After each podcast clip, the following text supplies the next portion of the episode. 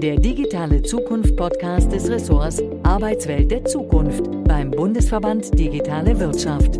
Mehr Infos unter www.bvdw.org/adz.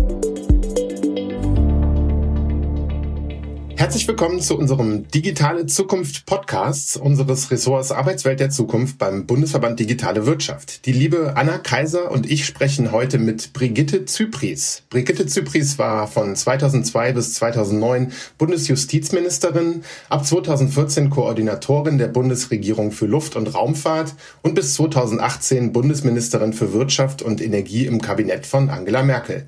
Abseits des politischen Parketts ist sie Mitherausgeberin der Zeit Zeitschrift für Rechtspolitik, im Beirat einer Rechtsschutzversicherung, Präsidentin der Deutsch-Israelischen Juristenvereinigung und Ombudsfrau. Außerdem sitzt sie in drei Aufsichtsräten, gibt das Magazin der Deutschen Unternehmerbörse heraus, das Mittelständler bei der digitalen Transformation begleitet und fördert Start-ups, dabei insbesondere Gründerinnen. Schön, dass wir uns heute ein wenig unterhalten können. Herzlich willkommen, Brigitte Zypries. Vielen Dank, Markus. Und hallo Anna natürlich. Hi Brigitte, schön, dass du da bist. Ja, danke. Vielleicht ist in diesen Zeiten so die wichtigste Frage erstmal, wie geht's dir? Ja, also wie erlebst du gerade die letzten mhm. Wochen und welche Auswirkungen hat das alles auf dich? Ich sag ganz ehrlich, ähm, mir geht's richtig gut damit. Also vor allen Dingen die ersten vier Wochen fand ich total entlastend. Sämtliche Termine weggefallen. Mein Leben hat sich total umgestellt. Ich war sonst jeden Abend irgendwo unterwegs und auf einmal war ich jeden Abend zu Hause. Und siehe da, es ging gut und es hat mir sogar Spaß gemacht. Ich habe ähm, mir das Leben gut neu organisiert. Ich habe wieder angefangen zu kochen, was ich irgendwie 20 Jahre nicht gemacht hatte und habe äh, das genossen, was auszuprobieren. Ich war jeden Tag spazieren, ich habe äh, jeden Morgen Gymnastik gemacht. Also ich sage euch, ich lebe so gesund wie überhaupt noch nie vorher in meinem Leben. Insofern alles gut. Das klingt super. Und jetzt, ja, und jetzt in der letzten Zeit arbeite ich natürlich auch wieder relativ viel, aber eben alles von zu Hause aus. Ja. Man arbeitet ja. anders. Ja, ich meine, du machst im Grunde mehr, mhm. weil du auf einmal äh, die Möglichkeit hast, an Terminen teilzunehmen, die eigentlich in Düsseldorf gewesen wären und anschließend an einem, der eigentlich in Mannheim gewesen wäre, was du analog ja gar nicht dargestellt hättest. Und jetzt machst du es bei den Schalten halt. Ähm, aber das geht gut. Also ich komme damit gut klar, muss ich sagen. Eine naive Frage meinerseits zu Beginn. Ich meine, ich habe ja eben erläutert, wie der Lebenslauf aussieht, beziehungsweise das hört sich ja alles immer noch sehr gut gefüllt an. Aber naiv gefragt, wie war denn der Schritt aus der großen Bundespolitik heraus? Und ähm, mhm. wir hatten es ja gerade schon kurz angeschnitten. Wie sieht denn heute, vielleicht auch Nicht-Corona-Zeiten, ein typischer Tag aus? Ja, ich habe ja im März 2018 aufgehört als Bundesministerin und ich muss ganz ehrlich sagen, das war, da war ich mit mir völlig im Reinen. Äh, ich hatte ja bewusst nicht wieder kandidiert für den Deutschen Bundestag 2017 und weil ich aufhören wollte und ich denke, das macht einen Unterschied. Es ist ein Unterschied, ob du selber sagst, ich höre auf, ich fange mit was Neuem an oder ob du nicht wieder gewählt wirst und äh, deshalb quasi unfreiwillig aus dem Bundestag ausscheidest. Also so war das alles geplant. Ich hatte mich ja auch vorher äh, umgetan und geguckt, was mache ich dann danach und ähm, auf das Verzichten von Privilegien wie Dienstfahrzeugen und Ähnlichem, wo ich immer darauf angesprochen werde, sage ich ganz ehrlich, das sagt mir gar nichts aus. Also ich fahre genauso gerne Car2Go oder wie, äh, wie Share oder was auch immer. Ähm, das, das ist für mich gar kein Problem. Und wie sieht der Tag dann aus? Also so ein, so ein klassischer Arbeitstag? Naja, heute ist ja so, du hast ja gesagt, ich mache relativ viel und im Moment ist es ja so, dass ich das alles digital mache. Also wir machen mit dem DUB-Magazin regelmäßige Calls. Ich mache meine Aufsichtsratssitzungen in Calls in, in Videocalls und so weiter und so fort. Und ähm, das ist schon anstrengend, finde ich. Also neulich hatten wir eine Sitzung von morgens neun bis nach mit, bis 17 Uhr. Da war ich anschließend schon ziemlich platt.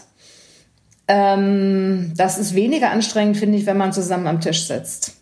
Komischerweise, warum das so ist, weiß ich jetzt auch noch nicht so richtig, aber das ist so. Und sehe jetzt zu, dass ich, wie gesagt, morgens erstmal ein bisschen Sport mache, dann Kaffee trinke und dann irgendwann setze ich mich an den Schreibtisch und mache meine Sachen oder telefoniere. Und äh, abends äh, ja, lese ich manchmal ein Buch und manchmal gucke ich Fernsehen oder einen Film und so irgendwie.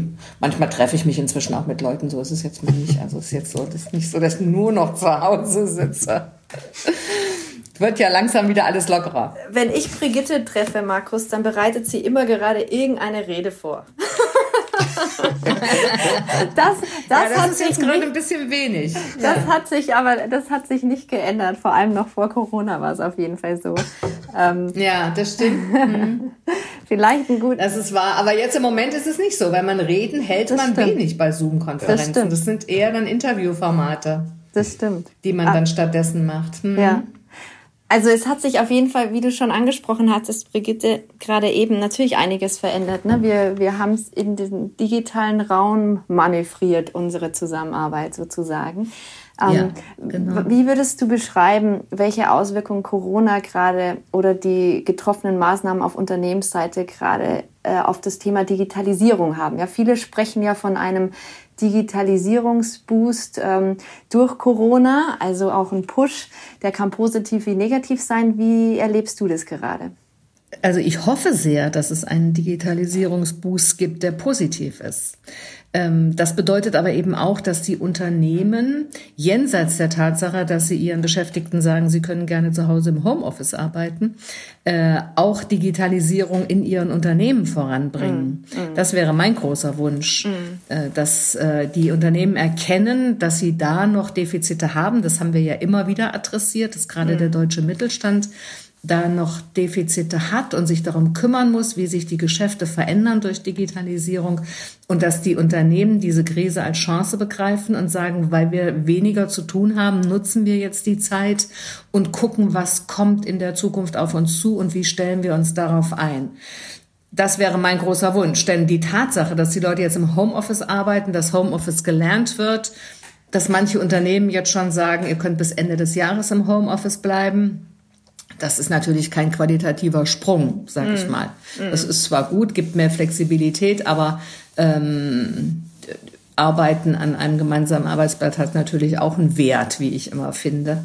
Denn Arbeit ist ja mehr als nur Geld verdienen. Absolut. Und ähm, diese soziale Komponente sollte man da mal nicht unterschätzen. Und die Leute, glaube ich, freuen sich auch darauf, ähm, wenn sie ihre Kolleginnen und Kollegen wiedersehen und mal gemeinsam Mittag essen können und sich nicht immer nur mittags in der Küche ein Spiegelei machen. Absolut. Gut, die Frage ist ja, was wird bleiben? Also werden wir es schaffen, die positiven Merkmale beizubehalten? Siehst du vielleicht dann doch die Gefahr, dass die Unternehmen dann einfach, wenn es dann wieder vorüber ist, auf Normalbetrieb in Anführungsstrichen umschalten? Mhm. Na, ich hoffe sehr, dass das nicht der Fall ist, sondern ich hoffe sehr, dass eben inzwischen gelernt ist, dass Homeoffice geht. Das ist ja unter dem Motto Not macht erfinderisch, haben das ja viele Unternehmen jetzt umgesetzt, obwohl sie noch nicht so richtig darauf vorbereitet waren. Ähm, und auch der öffentliche Dienst beispielsweise. Und wenn man jetzt mal sieht, es klappt ja doch, dann kann man da vielleicht ein bisschen flexibler werden. Was nicht heißt, wie gesagt, dass man generell zum Homeoffice übergehen sollte. Ähm, und dass die, die Arbeitsabläufe insgesamt sich ein bisschen verändern, wäre gut, wenn das bliebe. Was sicherlich auch bleibt, ist das, äh, die Tatsache, dass man weniger Dienstreisen macht. Also ich würde mal schätzen, dass ungefähr ein Drittel der Dienstreisen künftig wegfällt und dass man stattdessen gerade für solche Termine, wo es darum geht, bestimmte Tagesordnungen festzulegen, Organisationsfragen zu besprechen und sowas, dass man das jetzt eher in Calls macht und weniger im direkten Treffen weil man da gelernt hat, dass das eigentlich ganz gut funktioniert. Und ähm, das würde ich mir auch wünschen, dass das so ist, denn wir wollen ja schließlich auch ähm, unsere Umwelt nicht vergessen und deswegen wäre weniger Reisen natürlich generell ganz gut, abgesehen davon, dass es gut für die Menschen ist, wenn sie ein bisschen mehr Ruhe haben. Absolut. Brigitte, ich stimme dir da total zu. Ne? Man merkt schon, du hast einen Satz gesagt, den fand ich gut, die Not macht äh, erfinderisch. Und das ist auch das, was uns manchmal in, in de, bei den Innovationsthemen so ein bisschen gefehlt hat. Ne? Einfach mal Dinge auszuprobieren und zu gucken, wie fühlt sich's an, was macht es mit uns, mhm. was macht es mit uns als Unternehmen vielleicht oder als mit uns Menschen in der Gesellschaft. Und das hilft natürlich in so Krisenzeiten manchmal zu sehen, hey, es ist ja gar nicht so schlimm. Oder wow, das hilft total. Hätten wir schon früher machen können. Ne? Und auf der anderen Seite werden natürlich ein paar Versäumnisse aufgedeckt, ähm, wo man jetzt natürlich genau hingucken kann und sagen kann, äh, wir müssen schauen, dass wir überall ähm, Netzausbau betreiben, ne, damit die Leute auch wirklich überall vom Homeoffice, egal wo sie wohnen, arbeiten können oder digitale Tools einführen, wo es Sinn macht, wo uns die Zusammenarbeit erleichtert wird. Also ich merke das total stark bei dem Thema DocuSign, also Sachen unterschreiben, ne, wenn man nicht irgendwie vor Ort ist und nicht mehr mit Faxgerät und Zettel und Ausdrucken und so. Also ich glaube, äh, der Satz, die Not macht erfinderisch, ist gut, um zu gucken, was hat uns jetzt geholfen und was wollen wir behalten. Aber ich stimme dir da total zu. Wie bewertest du denn gerade das Verhalten äh, der Regierung bei dem ganzen Krisenmanagement-Thema? Was ist so dein Eindruck? Ähm, ich muss ehrlich sagen, ich bin sehr zufrieden mit dem, was meine mhm. ehemaligen Kolleginnen und Kollegen da machen. Äh, ich fand die Maßnahmen gut und die Erfolge geben ihnen ja auch recht. Deutschland kommt ja extrem gut durch die mhm. Krise, was die Gesundheit der Menschen anbelangt. Und jetzt müssen wir halt nur sehen, wie es mit der Wirtschaft ist. Äh, da ist ja jetzt auch erstmal ein Riesenprogramm aufgelegt worden für Soforthilfen. Das hat, glaube ich, genützt und gerade vielen kleinen Unternehmen auch geholfen. Und die Auszahlung dieser Soforthilfen hat ja überwiegend wohl auch gut geklappt. Ich meine, irgendwas passiert immer mal, das ist klar, aber ganz überwiegend hat das, glaube ich, gut geklappt. Und jetzt muss man mal gucken, wie das Konjunkturprogramm aussieht für den Wiedereinstieg. Ähm, da müssen wir, glaube ich, noch mal ein bisschen diskutieren, was wir da machen. Ähm, da gibt's ja die verschiedensten Überlegungen von äh, 250 Euro für jeden äh, bis hin zu äh, Gutscheinen für die Automobilindustrie oder sowas. Also da, da, ja, also solche kleinteiligen Sachen würde ich ehrlicherweise nicht machen, sondern ich würde immer die Förderung mit Innovation und mit Digitalisierung verknüpfen wollen. Ähm, da müssen wir, glaube ich, auch sehen, dass wir unsere großen gesellschaftlichen Ziele beibehalten und jetzt nicht glauben, dass wir die alte Form der Wirtschaft weiter äh, fördern sollten. Was mir ja. eher Sorgen bereitet, ist teilweise so ein bisschen das, äh, wie soll ich sagen, populistische Auftreten mancher Medien. Und auch wenn Dinge jetzt diskutiert werden, wie äh, dürfen wir jetzt noch unser Schnitzel essen oder wann geht's nach Spanien in den Urlaub? Ähm, ich glaube, da mhm. gibt's gerade ganz, ganz andere Probleme, die wir in der Gesellschaft haben. Das sehe ich auch so und das ist das, was ich meinte. Genau, wir müssen die große Linie weiter verfolgen und die große Linie heißt eben, wir haben ein Klimaproblem. Ja. Äh, da müssen wir was dran tun und da ist Corona ist da im Grunde irgendwie so ein kleiner Sidestep, aber mehr auch nicht. Und wenn wir dann einfach wieder so weitermachen wie vorher, werden wir die Klimakrise nicht lösen. Die müssen, da müssen wir aber unbedingt was tun. Und in dem Sinne muss da auch weitergedacht werden und müssen auch ähm, Investitionen äh, gefördert werden äh, in dem Bereich. Absolut. Du hast jetzt eben Konjunkturprogramme angesprochen, ähm, also die, die Perspektive der Arbeitgeber eingenommen. Was, was macht eine solche Situation mit Unternehmen als Arbeitgeber? Hast du da Einblicke? Naja, für die Arbeitgeber ist es natürlich erstmal äh, eine richtig schwierige Situation. Wenigstens wenn sie mittelständische Unternehmen sind, dann geht es ja vor allen Dingen auch um ihr erworbenes Geld. Also ähm, wir helfen zwar von Seiten der Bundesregierung mit Kurzarbeitergeld, das heißt, da gibt es eine Möglichkeit, eine gewisse Frist zu überbrücken. Das nehmen ja auch ganz viele wahr und das hilft natürlich auch. Aber danach muss es eben weitergehen und man muss sehen, dass das Unternehmen wieder Tritt fasst. So ein bisschen ist ja diese Krise auch so äh, wie so ein Brandbeschleuniger äh, für die äh, Unternehmen, die schon vor der Krise nicht so sonderlich gut dastanden. Die haben da natürlich jetzt auch erhebliche Probleme und auch die Industriezweige. Ähm, wobei ich glaube, dass das mit dem Auto noch nicht so ganz ausgeixt ist, weil wir haben ja vor der Krise das Thema gehabt, dass wir weg wollten vom Individualverkehr hin zu mehr Bahn. Die, der Bund hat richtig viel Geld gegeben, um die Deutsche Bahn äh, auszustatten, damit die wiederum bauen kann und neue Schienen verlegen kann, neue Züge kaufen kann. Und durch die Corona-Krise gibt es ja so ein bisschen eine Renaissance für den Individualverkehr, weil die Menschen sagen, ich will nicht in öffentliche Verkehrsmittel, da könnte ich mich eventuell anstecken. Also hat das Auto und hat das Fahrrad eine eindeutige Renaissance. Und äh, wie das ausgeht, äh, wissen wir noch nicht so genau. An den Kaufzahlen von Autos zeigt sich wenigstens noch nicht, dass das so ist. Ähm, aber das kann natürlich sein, dass das jetzt äh, etwas versetzt kommt. Wir haben zudem die Schwierigkeit, dass die Menschen nicht mehr so viel Geld zum Ausgeben haben. Als wir die Wirtschaftskrise hatten, war es eben ein Sektor, der betroffen war. Aber die Menschen hatten Geld und die Binnennachfrage war gut. Jetzt ist es aber so, dass die Krise sich auf die Binnennachfrage durchschlägt. Mhm. Und äh, wir sehen müssen, dass wir die auch wieder ankurbeln, damit ähm, wieder genug Geld in den Umlauf kommt. Mhm. Und äh, das ist ein wichtiger Punkt, der aber nochmal ähm, die Idee von Klimasachen nicht ähm, vergessen machen darf. Deswegen ist es notwendig, beispielsweise zu sagen, wir machen neue Förderungen für neue Heizungen, wir machen Förderungen für neue Fenster und ähnliches mehr, damit wir eben die Häuser abdichten, aber gleichzeitig die Bauwirtschaft ankurbeln und solche Sachen machen. Ne? Wie schön wäre es gewesen, wenn die deutsche Automobilindustrie dann auch in die Elektromotoren vielleicht ein bisschen früher hätte angefangen zu investieren, aber Sarkasmus Ende.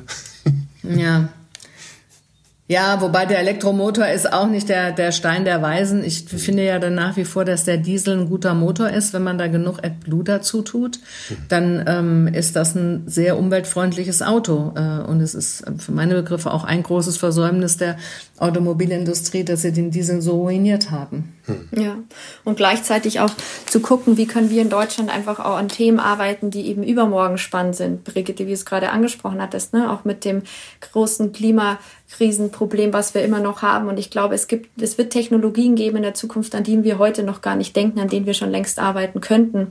Ähm, das wird vielleicht nicht die, unbedingt überall nur die Elektromobilität sein, aber vielleicht andere Formen. Und ich glaube, da ist es wichtig hinzugucken. Brigitte, also du hast schon ein bisschen drüber gesprochen gerade. Was denkst du, welche kurz- und langfristigen Auswirkungen Corona auf die deutsche Wirtschaft hat? Also ich gefühlt jeden Tag, wenn ich so in die Zeitungen gucke, im Moment noch die Aktienkurse völlig entkoppelt von den Headlines, die ich sonst so lese. Ähm, was ist gerade da so dein Gefühl? Hm. Also äh, ich habe es auch oder mir fällt es im Moment auch sehr schwer, das wirklich belastbar einzuschätzen, mm, muss ich mm, ehrlicherweise sagen. Mm. Ähm, wir sehen natürlich, dass in China die Wirtschaft schon wieder anläuft. -hmm. Äh, wir wissen, dass die Amerikaner strukturell besser im Umgang mit Krisen sind als wir. Äh, und es gibt eben bestimmte Branchen bei uns, die schon vor der Krise notleidend waren. Stichwort mhm. Automobilindustrie, die da den Umschwung schon nicht geschafft hatten. Und dazu gehört dann natürlich auch in der Folge beispielsweise der Maschinenbau, der dann auch Probleme bekommen wird.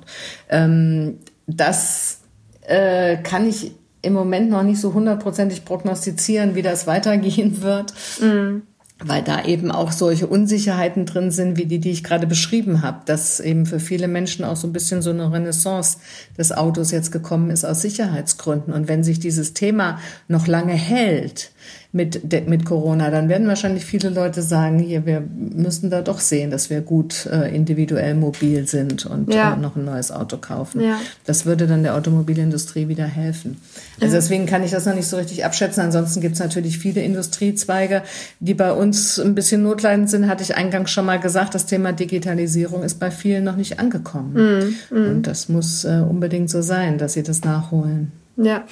Um vielleicht mal den Blick über den Tellerrand äh, zu werfen, wie schätzt du die Zusammenarbeit in der Europäischen Union ein, was jetzt auch diese Situationen angeht? Also wird hm. sich da ausreichend gegenseitig unterstützt oder siehst du da Verbesserungspunkte?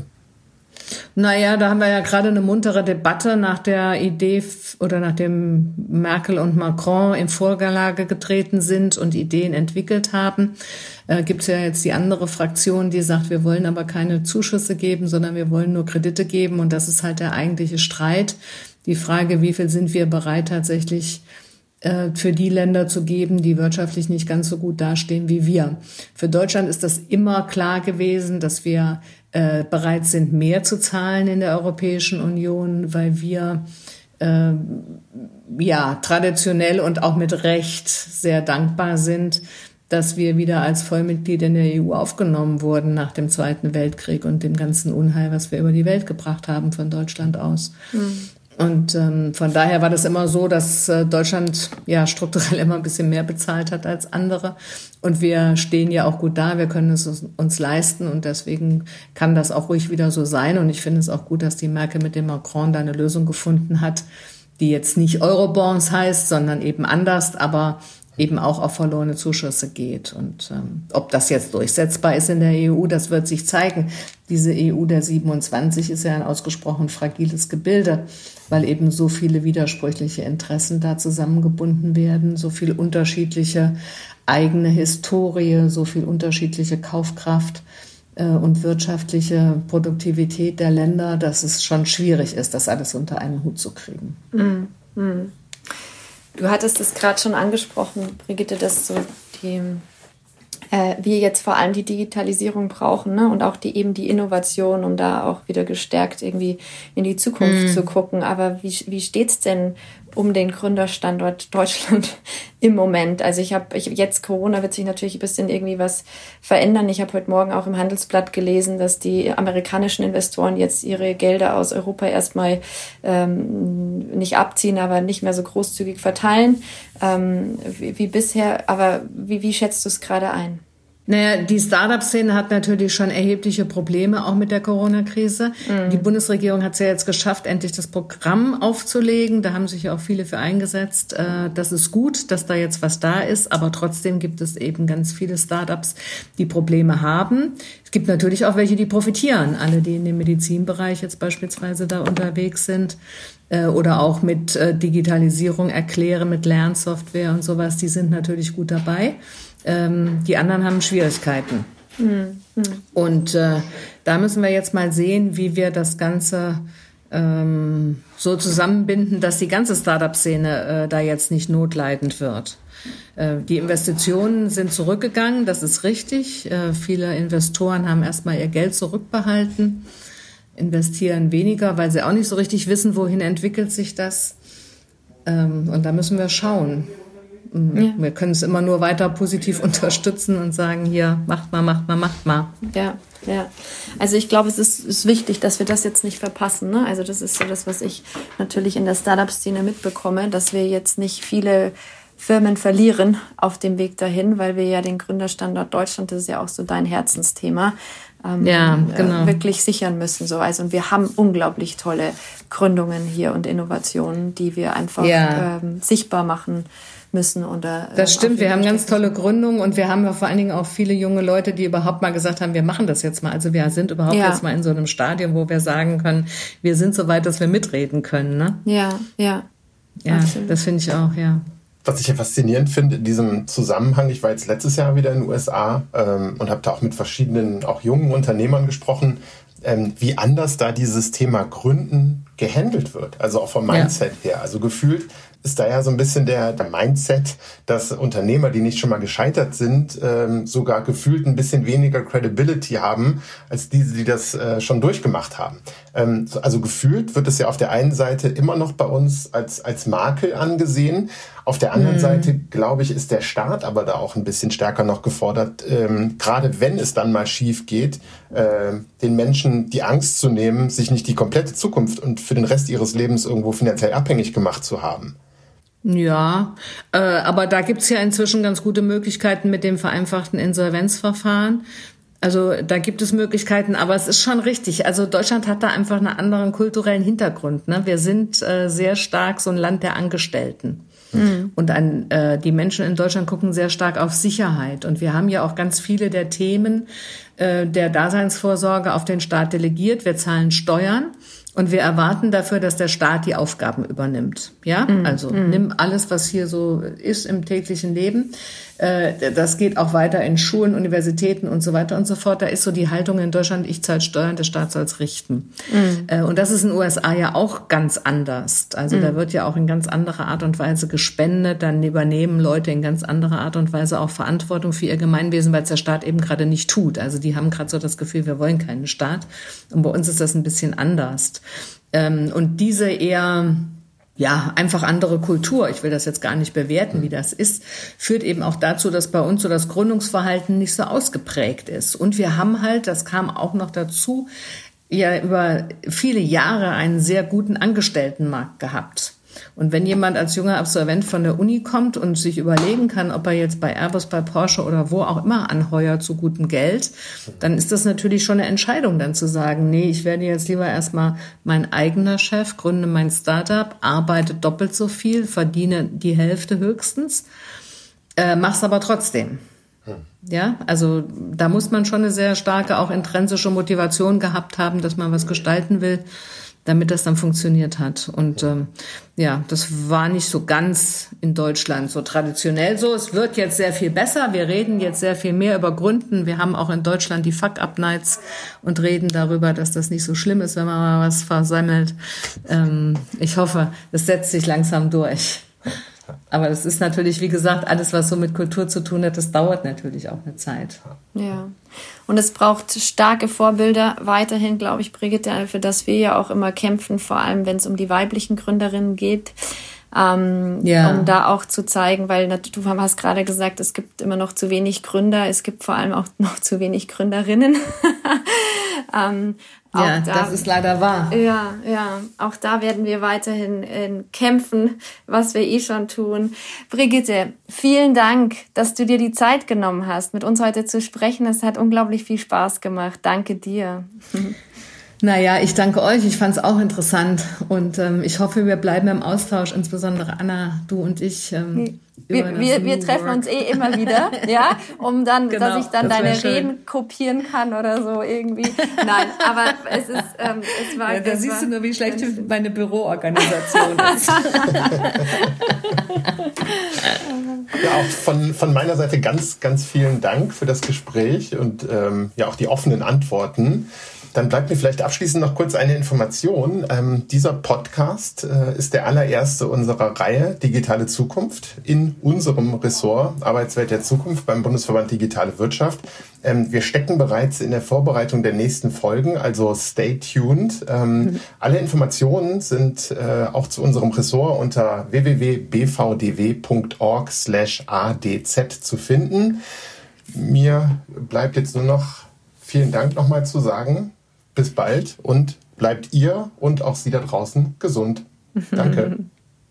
Super. Vielen Dank, Markus, du auch. Perfekt. Tschüss.